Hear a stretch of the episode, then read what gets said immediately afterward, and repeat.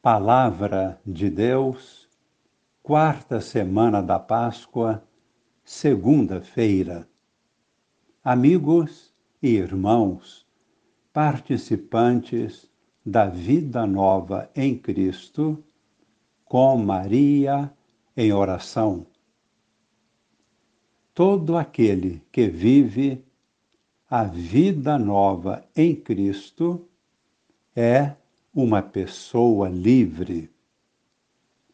Uma pessoa que ama verdadeiramente e age livremente a partir do amor que impulsiona sua vida.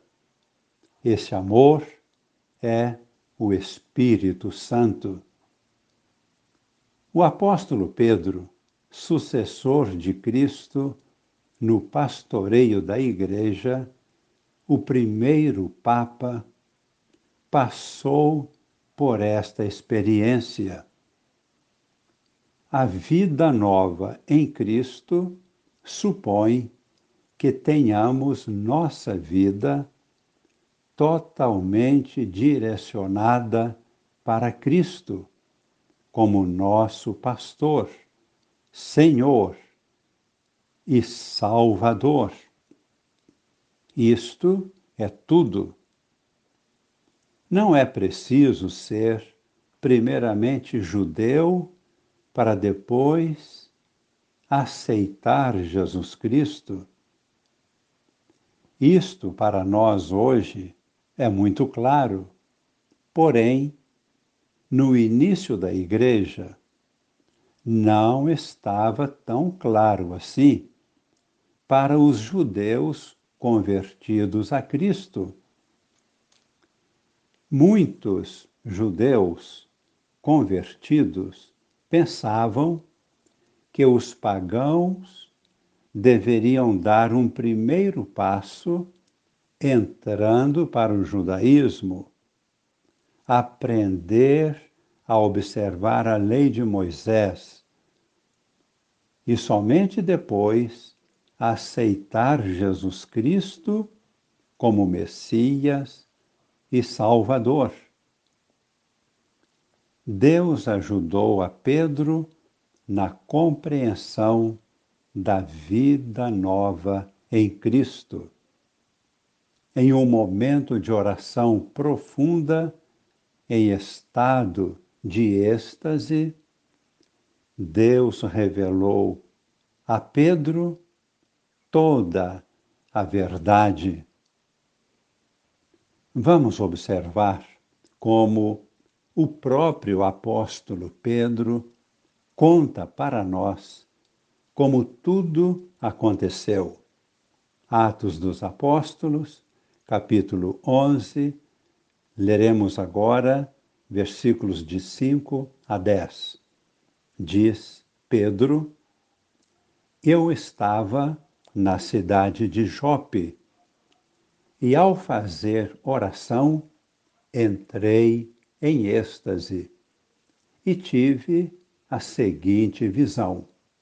Vi uma coisa parecida com uma grande toalha que, sustentada pelas quatro pontas, descia do céu e chegava até junto de mim. Olhei atentamente e vi dentro dela quadrúpedes da terra, animais selvagens, répteis e aves do céu depois ouvi uma voz que me dizia: Levanta-te, Pedro, mata e come.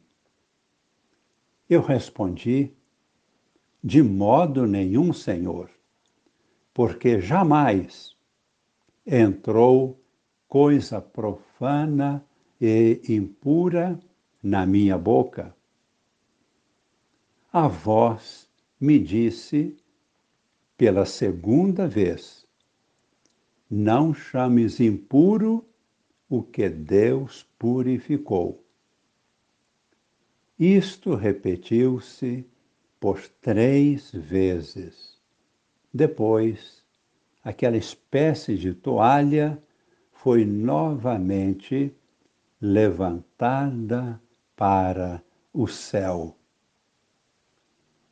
Observamos agora, logo após esta visão, chegaram três homens vindos de Cesareia, da casa de um pagão, o centurião romano Cornélio. Eles vieram buscar Pedro para levá-lo à casa de Cornélio a pedido do próprio Cornélio, pois ele queria ser evangelizado após ter tido uma revelação de Deus. Pedro obedeceu e foi até Cesareia, acompanhado de seis irmãos na fé. Vamos ouvir as palavras do próprio apóstolo Pedro, descrevendo como tudo aconteceu. Assim descreve Pedro, estando eu na casa de Cornélio, logo que comecei a falar, o Espírito Santo desceu sobre eles da mesma forma que desceu sobre nós no princípio. Então eu me lembrei do que o Senhor havia dito. João batizou com água, mas vós sereis batizados no Espírito Santo. Deus concedeu a eles o mesmo dom que deu a nós, que acreditamos no Senhor Jesus Cristo. Quem seria eu para me opor à ação de Deus? No Evangelho, Jesus está ensinando a partir da parábola do bom pastor. Evangelho de São João, capítulo 10, versículos de 1 até 10. No primeiro versículo, disse Jesus: Em verdade, em verdade vos digo, quem não entra no redil das ovelhas pela porta, mas sobe por outro lugar, é ladrão e assaltante. Versículo 2 e seguintes. Quem entra pela porta é o pastor das ovelhas. A esse o porteiro abre e as ovelhas escutam a sua voz. Ele chama as ovelhas pelo nome e as conduz para fora. E depois de fazer sair todas as que são suas, caminha à sua frente e as ovelhas o seguem, porque conhecem a sua voz. Mas não seguem um estranho, antes fogem dele, porque não conhecem a voz dos estranhos. E Jesus conclui no versículo 9 e 10. Eu sou a porta. Quem entrar por mim será salvo, entrará e sairá, e encontrará pastagem. O ladrão só vem para roubar, matar e destruir. Eu vim para que tenham vida e tenham vida em abundância. Rezemos, abrindo nosso coração para o convite de Cristo. Aproximamo-nos do Senhor.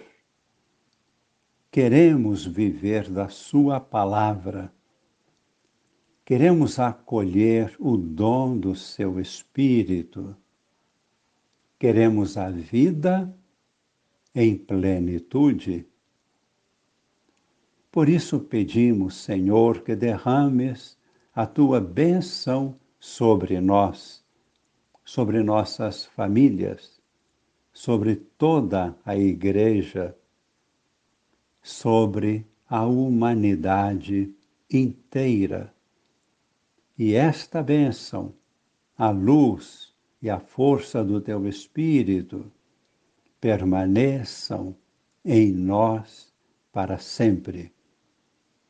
Abençoe-nos o Deus Todo-Poderoso, Pai e Filho e Espírito Santo. Amém.